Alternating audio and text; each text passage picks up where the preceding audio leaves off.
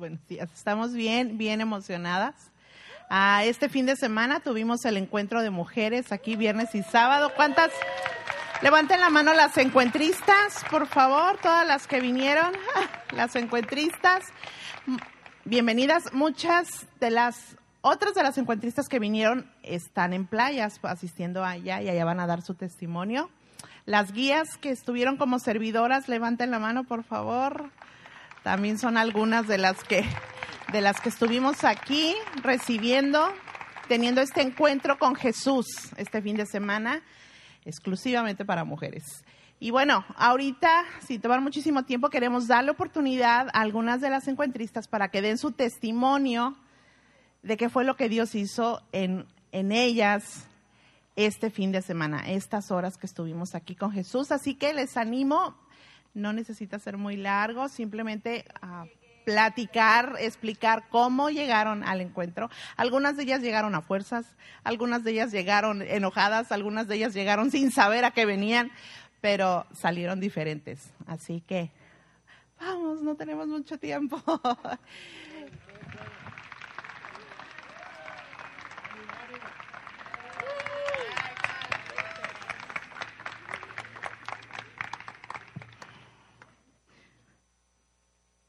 Buenos días o tardes.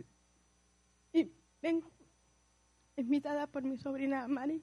Muchas veces me invitaba y no, no se daba ese tiempo, no me daba yo ese tiempo.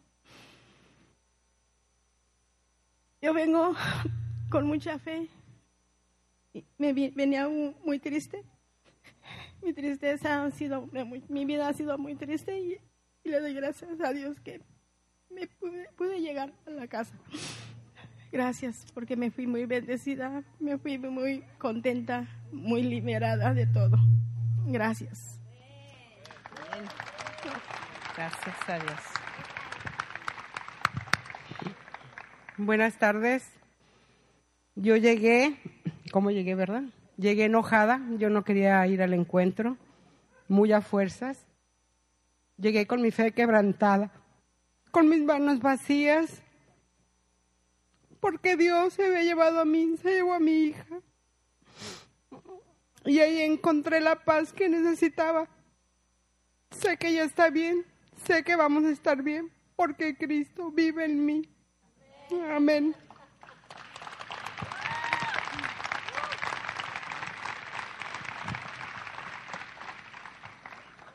Buenos días, mm, mi nombre es Cristian Núñez.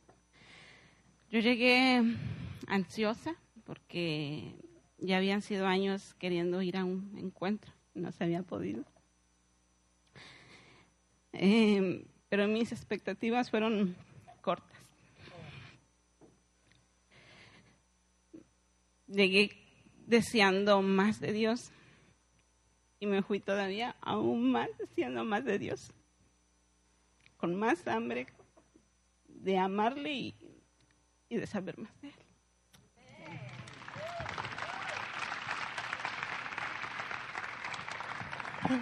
Yo enojada. Yo llegué eh, a fuerzas, pero a fuerzas yo solita porque nadie me mandó. Yo solita pagué, yo solita, no tenía nadie en mi casa que me esperara, no, no tenía nadie, no tenía pretextos para decir, yo estoy enojada con el Señor, ¿para qué me mandas? No quiero dormir en el suelo, Señor. Y me dijo, ahí tienes tu colchón, llévatelo. Y este, y no tuve pretextos y vine. Eh, hubo momentos difíciles para mí de aceptar, pero el Señor me enseñó tolerancia, me enseñó amor, me enseñó a convivir y me enseñó que no estoy sola. Tengo una gran familia.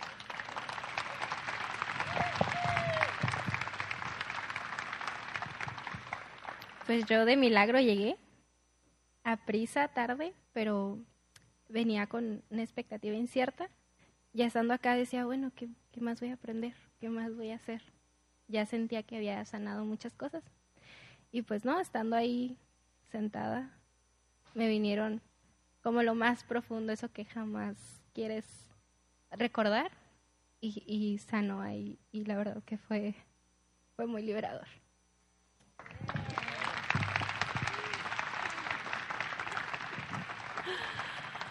Hola, buenas tardes. Eh, yo llegué tarde, muy tarde. Y llegué un poco molesta. Dije, ay, señor, pues la verdad, hace 12 años tuve un encuentro, pues, pues como para qué voy, ¿verdad? Pero dije, bueno, señor, pues nunca debemos de cansarnos de, de aprender, de, de, estar, de disponer nuestro corazón y ver qué el Señor tiene para nosotros. Y, y en, mi, en mis labios puede salir ahorita eh, solamente la palabra agradecimiento. Agradecimiento porque el Señor salvó mi casa, salvó mi matrimonio y, y estoy muy agradecida con Él porque Él me recordó en este encuentro que mi casa fue edificada en la roca y a mí se me había olvidado, se me había olvidado y estaba enojada y confundida por todas las voces y porque yo quería hacer lo que yo quería, mi voluntad y, y ay, pues no, pues allá tú vete por tu lado yo por el mío, ¿verdad? Pues total. Pero Dios en su infinita misericordia me recuerda dónde estoy parada ahorita. Y quiero darle toda la gloria y toda la honra al que es digno. Gracias Dios, gracias por este milagro porque Dios me recordó cuánto me ama y que soy su princesa. Y gracias a todas las servidoras y gracias. Los amo.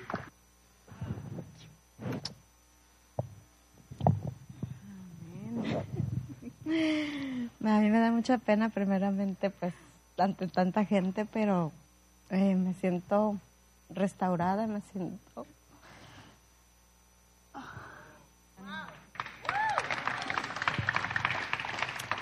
me siento muy sanada. Oh, amén. Amén.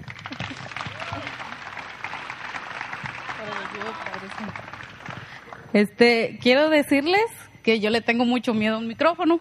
Sé que no hace nada, pero le tengo miedo. pero mi padre me dijo que yo tengo que dar mi testimonio, ¿verdad? Entonces, para mí fue un regalo el que me hayan hecho ir a ese lugar porque conocí más de Dios. Este, él me liberó muchas cosas que yo traía, muchos problemas. Yo perdí un hijo hace cuatro años. Él ya no vive conmigo. Dios lo tiene y este y yo me liberé de todo eso que traía. Yo sentí que traía una piedra grande, grandísima, que no me dejaba caminar, no me dejaba avanzar. Nadie. Todo para mí era pensar en quererme morir. Para mí nada me Nada.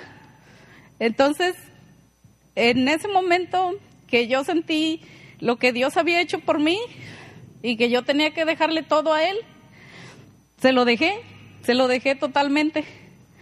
Pues yo me siento liviana, me siento hermosa, me siento, no sé, divina, eh, bien, bien liviana, bien liviana, ¿sí?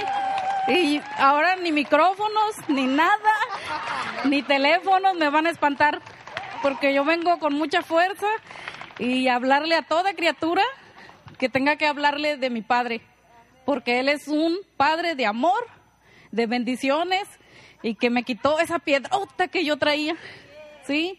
Y eso es lo, mi testimonio y lo que yo realmente sentí. Amén. Buenas tardes. Este, pues yo llegué muy emocionada, parte porque fui en, en el último momento, entonces todo se me juntó como en tres días. Entonces, uh, pues llegué muy, muy emocionada. Um, estaba un poco preocupada porque, pues no,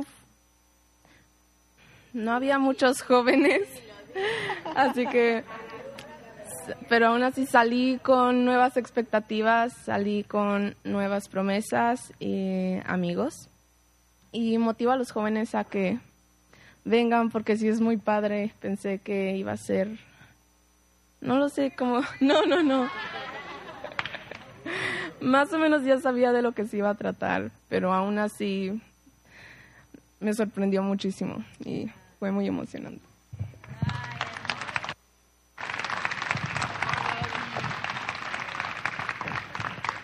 Hola, buenas tardes. Eh, bienvenidos. Mi nombre es Miriam Reyes. Ah, Yo vine el viernes, vine después de trabajar, salí a las 3, después esperé mucho tiempo, me sentía eh, preocupada con mi, por mi hija, después, eh, bueno, tomé un taxi, un Uber. Ok, más, ok, está bien. Esperé mucho tiempo y después fui y dejé a mi hija y cuando llegué, llegué tarde. Me sentía enojada, me sentía molesta, eh, con coraje, pero bueno, ah, me aguanté y me vine. Cuando vine al encuentro, después, este, yo ya tenía un mes de venir a la iglesia, decidí venir. ¿A qué? Al encuentro, a, a encontrarme con Jesús. Entonces, eh, tuve diferencias con mi esposo, estuve molesta, pero ahora me siento en paz. Me siento en paz con Dios, tengo una identidad, tengo eh, una buena... Perdón, otra vez. Ah, tengo una identidad, me siento mejor, me siento eh, venir a la iglesia de aquí en adelante es diferente.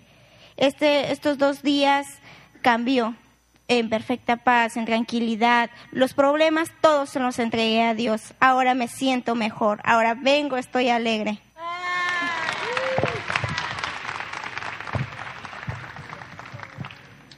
Buenas tardes. Mm, Yo le voy a decir a Dios que estoy muy contenta y que salí de todo bien. Gracias por aguantarme y enseñarme de nuevo a, a existir. Gracias por esta enfermedad que me mandó. Gracias a ella tengo más calma y gracias por todo. Ándale.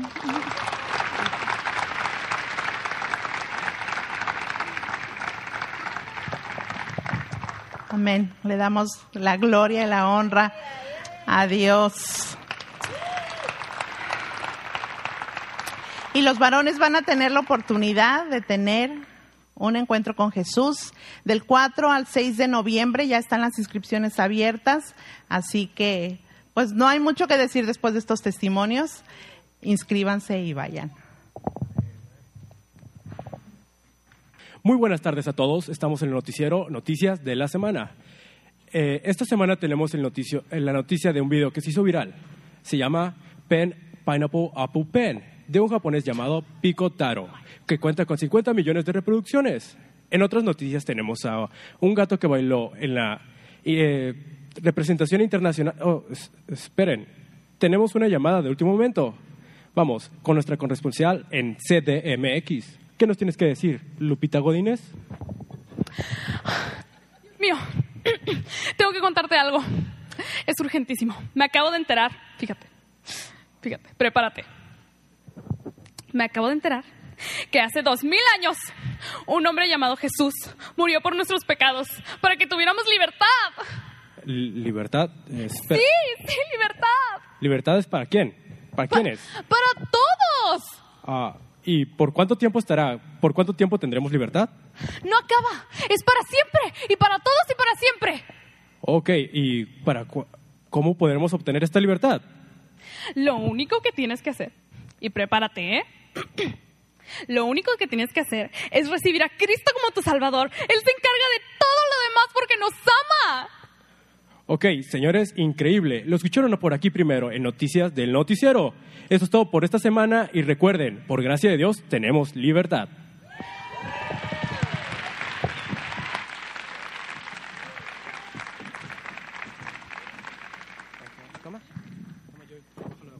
Am, voy a hacer sufrir a tres personas ahorita. Una de ellas, como es mi hija, pues no le queda de otra, ¿verdad? Francia, Kimberly y Nicole me ayudan. O, bueno, Nicole está ocupada. Ana, Francia y Kimberly. Pero, por favor. me van a ayudar tantito.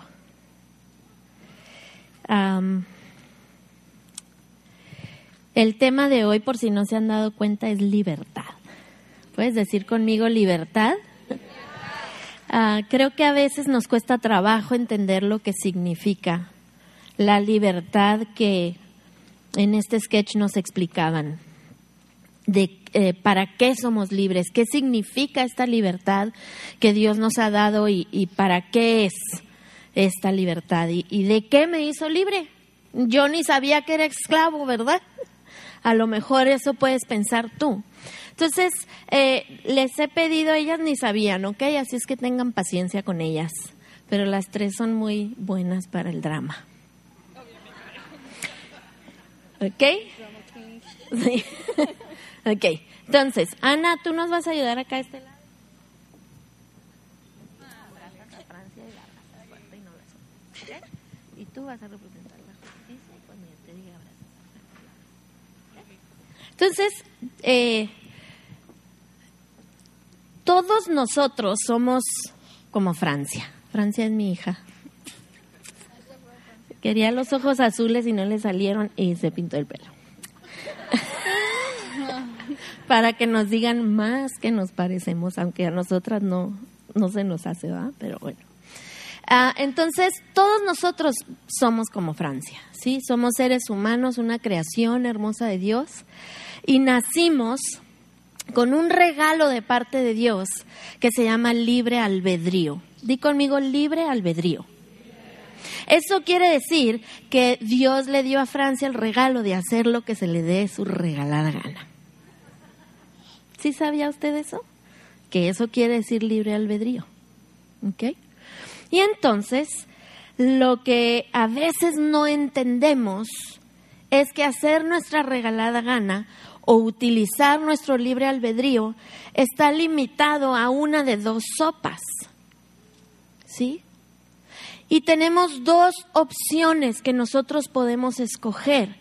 Y nosotros crecemos y el mundo nos hace creer de repente que el mundo y que las cosas son grises, que no es blanco y negro, ¿sí? Que, que hay gris y que hay cosas que de repente no importa, ¿verdad? Que yo las elija. Pero la verdad es que la palabra de Dios nos dice algo diferente. Y hemos estado estudiando el libro de Primera de Corintios y hoy vamos a estudiar Primera de Corintios 8 y a lo mejor si tú lees Primera de Corintios 8 dices, pues ¿qué tiene que ver eso si nada más se menciona la libertad una sola vez en este capítulo? Y les voy a dar un poquito el contexto, si me pueden tener paciencia mis tres actrices modelo. Si quieren sentarse, se pueden sentar. Voy a hablar como tres minutos. Aquí en Primera de Corintios, capítulo 8, estaba pasando algo curioso en la iglesia de Corinto.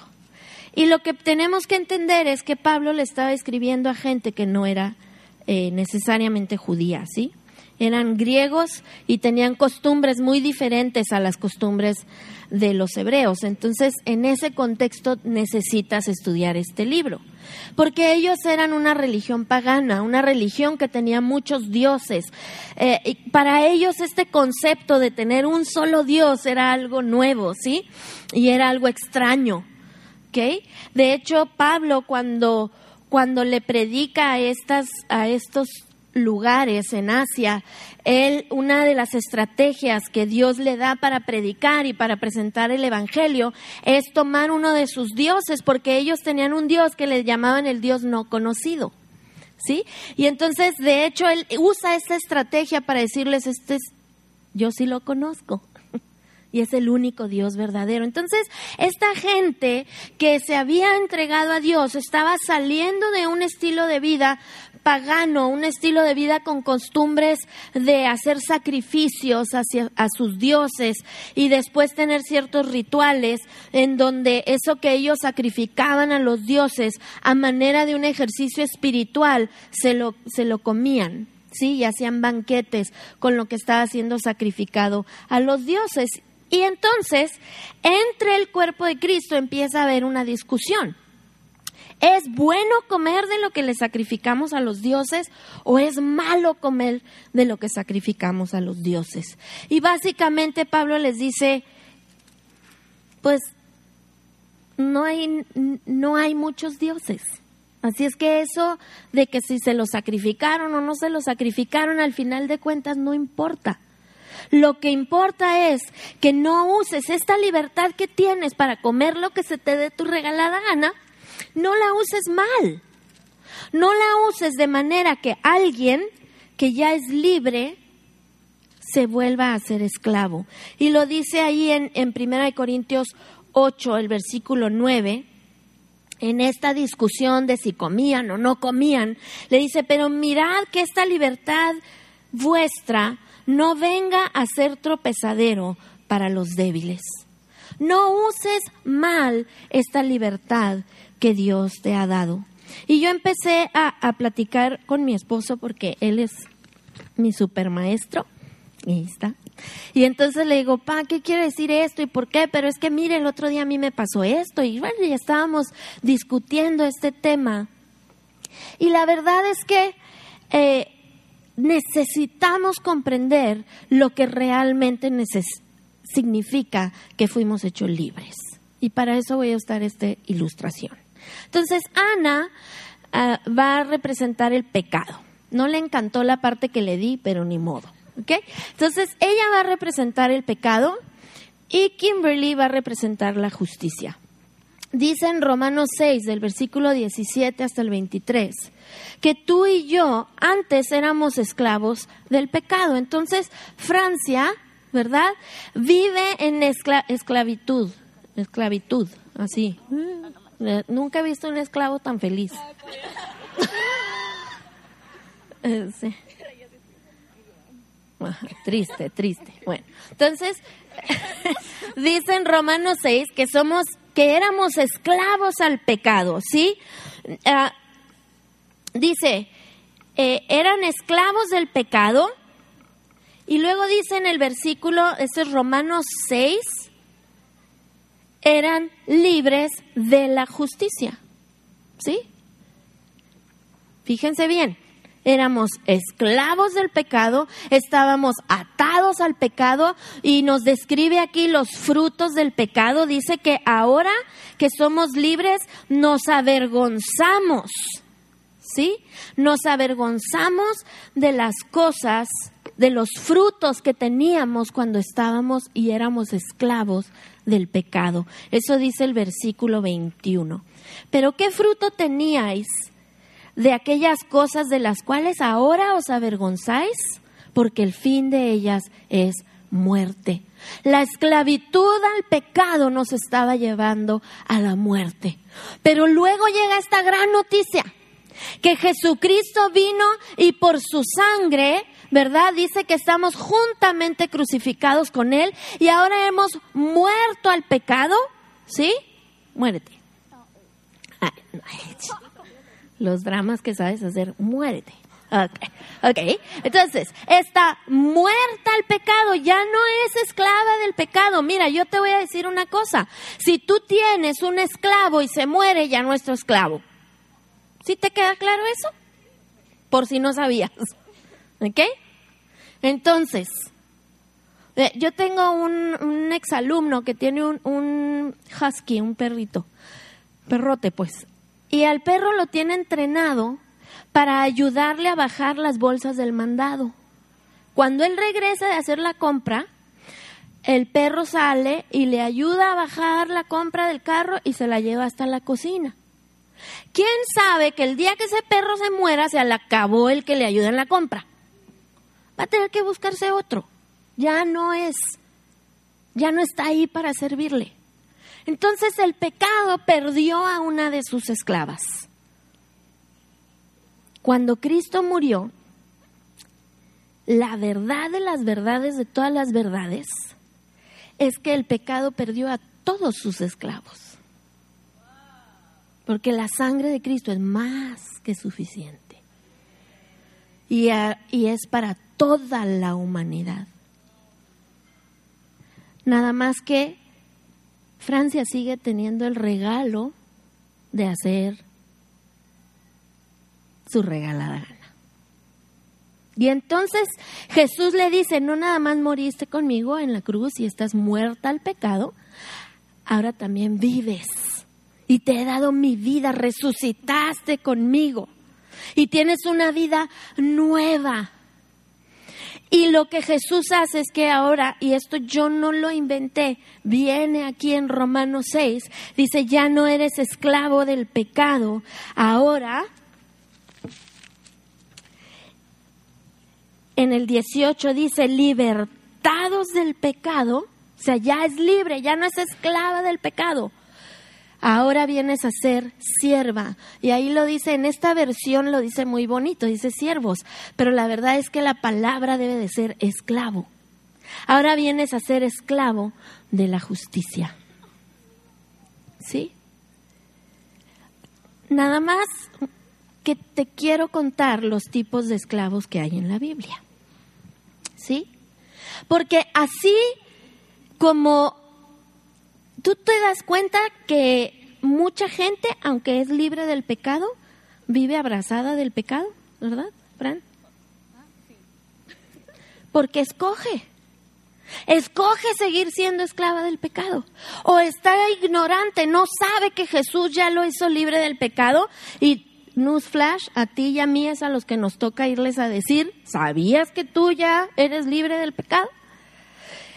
Nada más que creemos que nuestra libertad es para que, ahora sí, ejerzamos ese libre albedrío y hagamos lo que queramos y lo que se nos pegue en gana sin considerar que Jesús murió para hacerte libre del pecado y ahora hacerte esclavo de la justicia. Y no nos gusta eso porque la palabra esclavitud tiene una connotación negativa. Para ti, para mí, escuchar esclavo quiere decir que es a fuerza voluntariamente a fuerza tienes que estar aquí, ¿verdad? Y a nadie, a ningún ser humano le gusta, desde Adán y Eva, esto no es nuevo, que le digan lo que tiene que hacer. Ay, Dios le dice a Adán y Eva, pueden comer de todo menos de este, pues de ese quiero. ¿Verdad? No es nuevo que al ser humano no le gusta que le digan qué hacer. ¿Sí? Y Jesús dice, ya no eres esclavo del pecado. Te hice libre de la esclavitud al pecado y ahora eres esclavo de la justicia. Está bien feliz, miren la que es esclava de la justicia. Thank you, girls. Ok. Pero, ¿qué quiere decir? ¿Qué tipo de esclavo somos. Y les prometo que voy a regresar a Corintios. Pero primero vamos a ir a Deuteronomio 15. En Deuteronomio 15, Dios nos explica los, acerca de las leyes de la esclavitud. Y entonces dice, cuando tú tengas un esclavo, necesitas, va a trabajar por ti seis años y al séptimo año tú lo vas a dejar ir libre. Eran leyes únicas, no había otra cultura en la antigüedad que tuviera estas leyes. En las otras culturas, cuando eras esclavo, eras esclavo de por vida o hasta que pagabas una deuda muy grande, entonces podías ser libre. En, la, en, el, en, la, en los hebreos, en la ley de los hebreos, esos siete años de trabajo eran suficientes para pagar tu deuda, no importa cuánto hubieras costado. ¿sí? Entonces, el séptimo año eh, tú tenías que dejar ir a tus esclavos. Y entonces, no nada más los tenías que dejar ir, fíjate lo que tenían que hacer. Allí en el versículo eh, 13. Y cuando lo despidas libre, no lo vas a enviar con las manos vacías. Lo abastecerás liberalmente de tus ovejas, de tu era y de tu lagar. Le darás de aquello que Jehová te hubiere bendecido, y te acordarás de que tú fuiste siervo en la tierra de Egipto y que Jehová tu Dios te rescató. Por tanto, yo te mando esto hoy. O sea, cuando liberaban a sus esclavos, los tenían que mandar con manos llenas.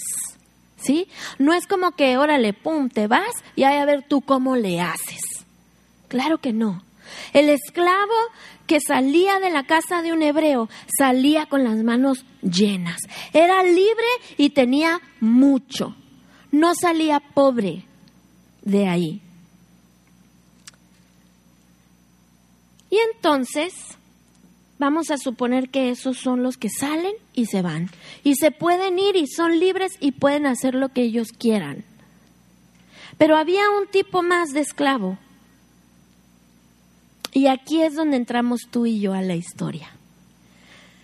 Porque sigue en el versículo 16 y dice, si Él te dijere, no te dejaré, porque te ama a ti y a tu casa, y porque le va bien contigo, entonces lo tomarás, entonces tomarás una lesana y, ora, y su oreja contra la puerta. O sea, tenían que tomar ah, y marcarlos con un arete.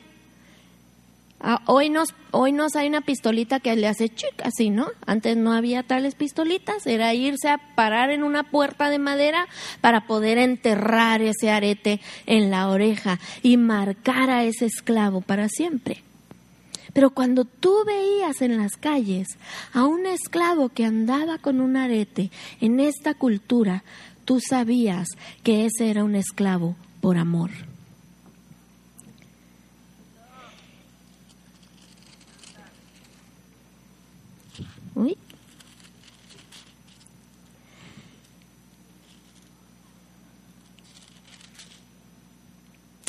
Y será tu siervo para siempre, y así también harás a tu criada. O sea, si era hombre o mujer, era igual.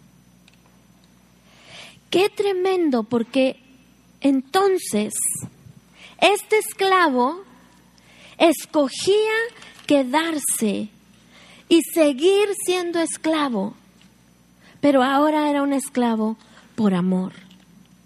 Y más tremendo porque era un esclavo por amor al amo y a su familia.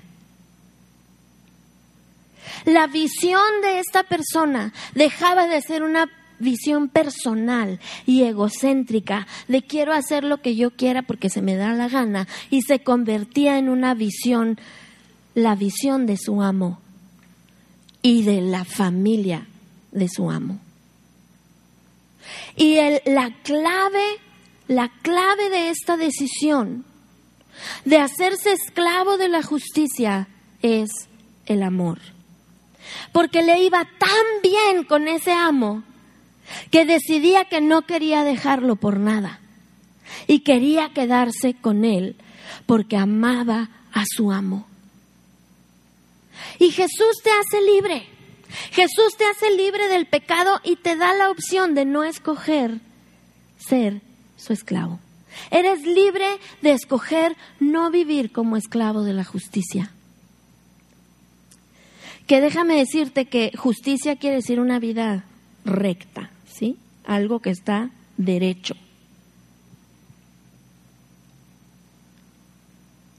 Y lo que te impulsa y te mueve y te motiva a ser esclavo de la justicia es el amor de tu amo, el amor de Jesucristo que dio su vida por ti en una cruz. Y es importante que tú entiendas que cuando tú escoges entonces hacerte esclavo por amor, esclavo de la justicia y ser vestido por la justicia de Cristo, porque Él es el único recto, es el único que vivió sin pecado, el único que puede llevarte a vivir una vida en donde tu visión no sea la tuya y no sea egocéntrica, sino que sea la visión colectiva de todo lo que Dios ama. Y Él ama a todos y que entonces puedo saber que tengo una libertad, pero que el amor es más fuerte que la libertad que tengo. El amor que me mueve de vivir bajo la visión del que ahora es mi amo, porque yo quiero que sea mi amo. Una cosa sí te voy a decir, Jesús no tiene a nadie de esclavo a fuerza los que somos y hemos escogido ponernos bajo el señorío y la soberanía de Jesús, estamos ahí por amor. Somos esclavos por amor. Lo hemos escogido. Y cuando lo has escogido y lo has escogido por amor, Él te marca para siempre. Alguien decía esta semana tuvimos el privilegio de ir a un congreso tremendo que ya después el pastor Dani les platicará, pero alguien ahí decía, deja que el amor de Dios te arruine, te eche a perder. Se nota, se nota cuando tú escoges ser esclavo de la justicia. Porque Jesucristo vino a darte vida y vida en abundancia.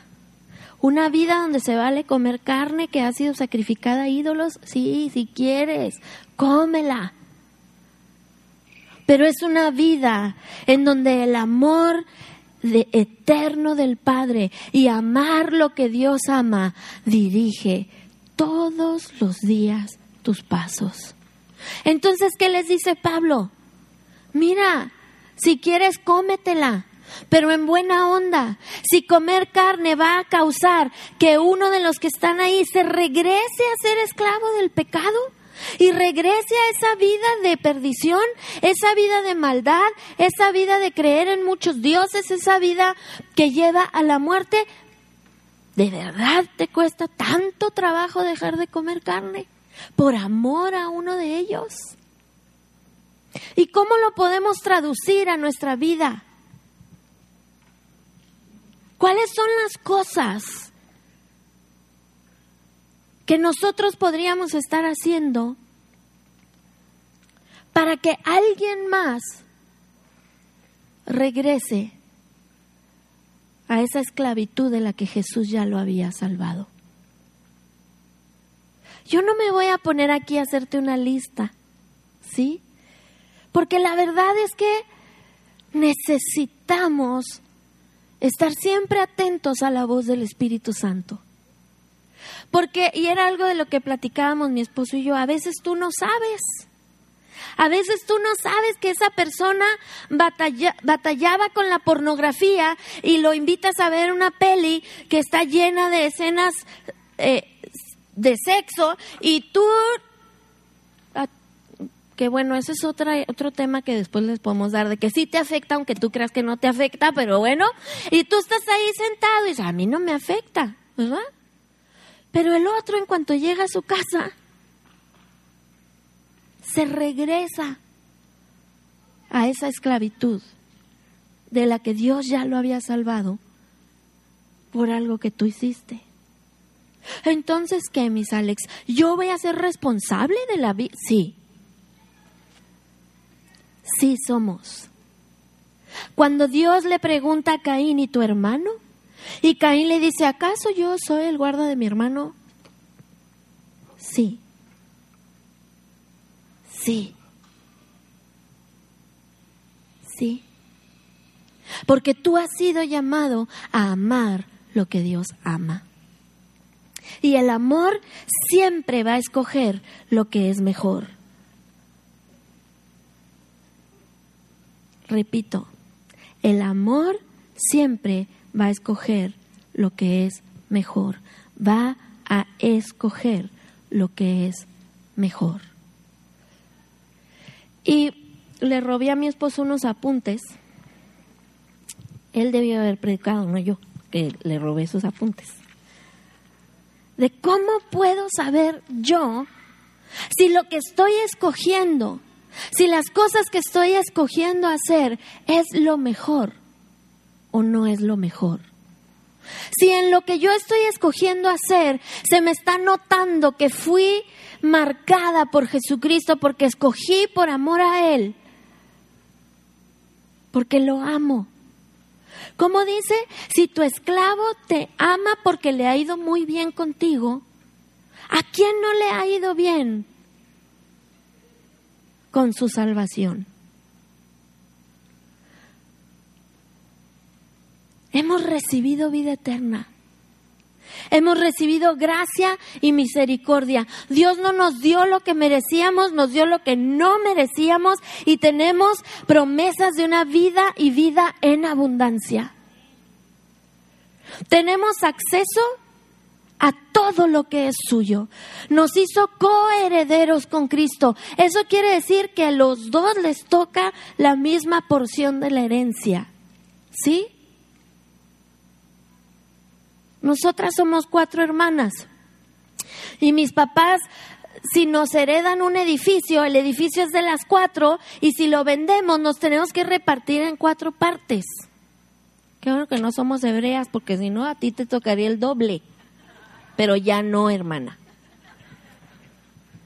Somos mexicanas, el doble le va a tocar al gobierno y al otro ya no nada. ¿Sí? Y Jesús dijo, ¿sabes que Toda esta herencia de los cielos es mía, pero yo voy a morir para que también sea tuya, te la comparto.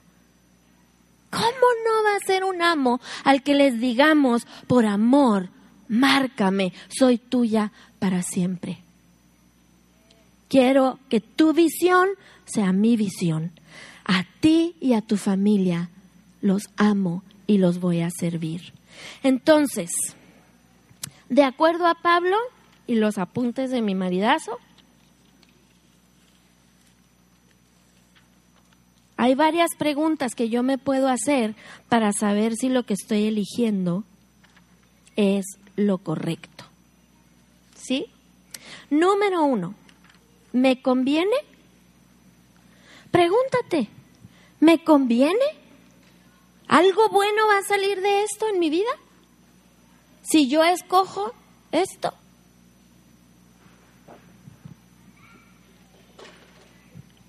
A ver, ¿me conviene involucrarme en relaciones extramaritales?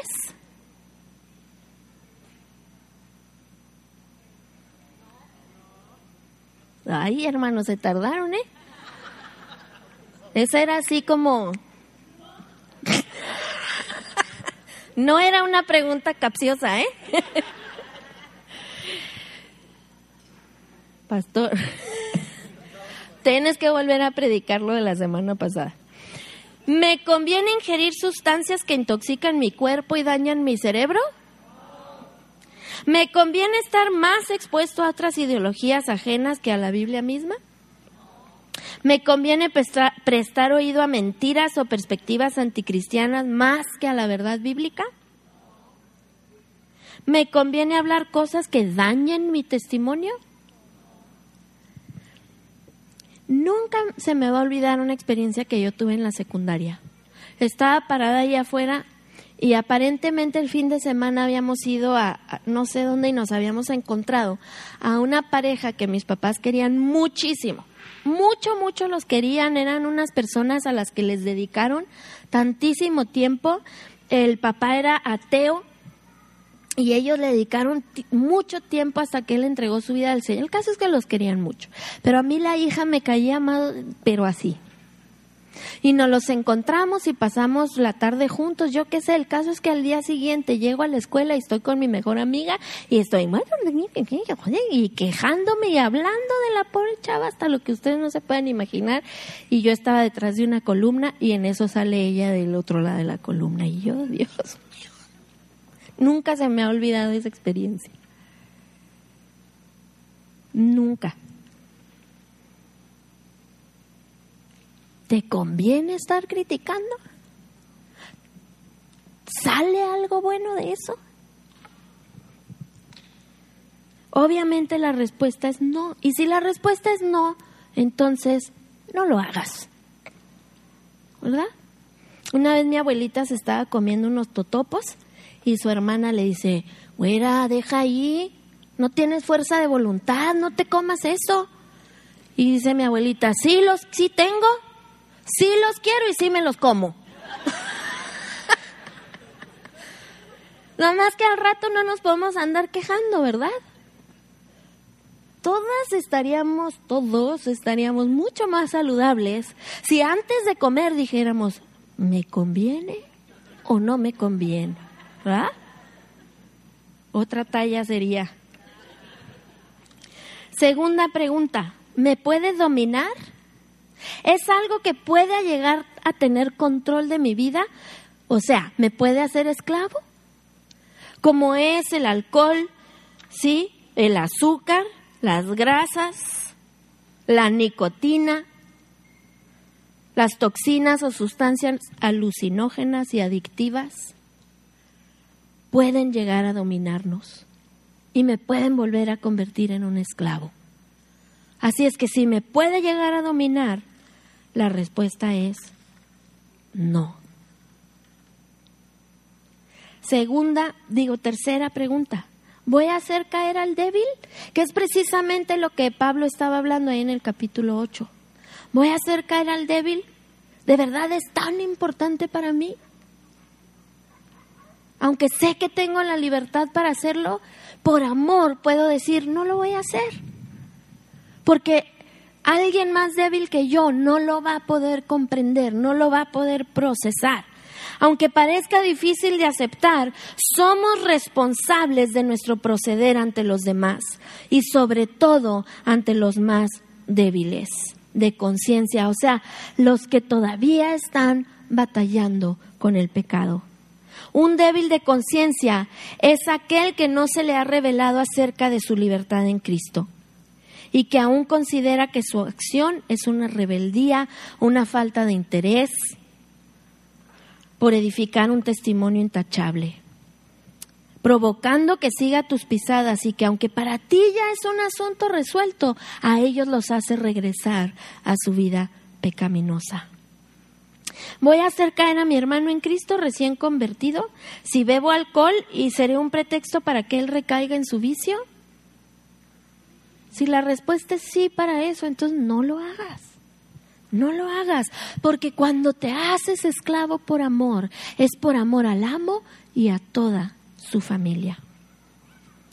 Voy a hacer caer a mi hermanito en pornografía por no ser cuidadoso en las películas que me permito ver. Estoy invitando a mi amiga que sea mi cómplice en algo que es ilícito, desde los chismes hasta todo lo que le sigue. ¿eh? Hay tantas cosas. Aquí nos estaríamos mucho tiempo si, si leyéramos toda la lista. El amor siempre escoge lo mejor y el amor es más valioso que la libertad. Mira, a veces no nos cae el 20 que Jesús es libre y que Jesús era libre de no ir a la cruz si no quería. Y él en el, en el Getsemaní le dice, si es posible, pasa de mí esta copa, pero que no sea lo que yo quiero, que sea lo que tú quieres. Fue un esclavo por amor y fue perforado y se le notó que por amor a su amo y a la familia de su amo estuvo dispuesto a entregar su vida. Dos preguntas más y terminamos. ¿Me edifica? ¿Construye mi vida? ¿Le aporta algo bueno? Ya nos hicimos la pregunta si me conviene, si me va a dar algo malo o no. Si me va a dar algo malo, pues no. Pero también quiero saber si me va a aportar algo bueno. ¿Sí? Mi hijo dice, si fulano tal no me aporta nada bueno a mi vida, lo voy a bloquear. Le digo, ay, me vas a bloquear a mí. Piensa si lo que vas a hacer, la decisión que está tomando, edifica a tu persona, edifica a tu familia, te ayuda a avanzar en el reino, a qué le estás dedicando tu tiempo, tu dinero, tu esfuerzo. ¿Es algo que construye o es algo que destruye? Y por último, dice, hazlo para la gloria de Dios. Hazlo para la gloria de Dios. ¿Qué quiere decir hazlo para la gloria de Dios? Quiere decir que lo que haces hace que la gente diga, wow, Dios es un Dios grande, Dios es un Dios bueno, Dios es un Dios maravilloso. Eso quiere decir que hagas las cosas para la gloria de Dios. Para que la gente se fije en Dios, no para que la gente te esté dice y dice a ti cosas hermosas y maravillosas de tu persona y de lo sacrificada, sacrificada que eres y altruista y buena. ¿Sabes que hay gente que no vive en libertad, que vive esclava del pecado, que es más altruista que tú y yo juntos pecados por toda la historia de la iglesia y de la humanidad? este no es un llamado al altruismo, aunque es muy bueno el altruismo. Es un llamado a que tu vida y mi vida reflejen por las decisiones que tomamos que fuimos marcados, porque escogimos ser esclavos de la justicia de Cristo por amor a Él y por amor a su familia. Y la única forma, y me dijo mi esposo, tienes que decir esto, así es que es porque Él lo hizo primero. Lo puedo hacer yo también. Porque ya no vivo yo, Cristo vive en mí. Y en mí vive el que decidió ser perforado en una madera. ¿Sí ves la relación? A Jesucristo cuando Él dice, no lo que yo quiero, lo que quieras tú porque te amo y amas lo que tú amas. Y entonces Dios lo llevó a esa cruz y fue crucificado sobre el madero y fue perforado y fue marcado para siempre. Dice una canción de Marcos Vidal que cuando lleguemos al cielo dice, solo déjame besarte de rodillas. Y, y habla de sus heridas, ¿no? De, de llenar y besar. ¿Cómo dice? Ayúdenme y llorar pegado a tus heridas. Porque tú y yo, por siempre y por toda la eternidad, vamos a poder ver que Él se hizo esclavo por amor. Y lo que Él te pregunta hoy es, ¿quieres ser tú esclavo de la justicia por amor a mí y a mi familia? ¿Quieres amar lo que yo amo? Deja que su Espíritu Santo te marque y te arruine para siempre. Que el Señor los bendiga.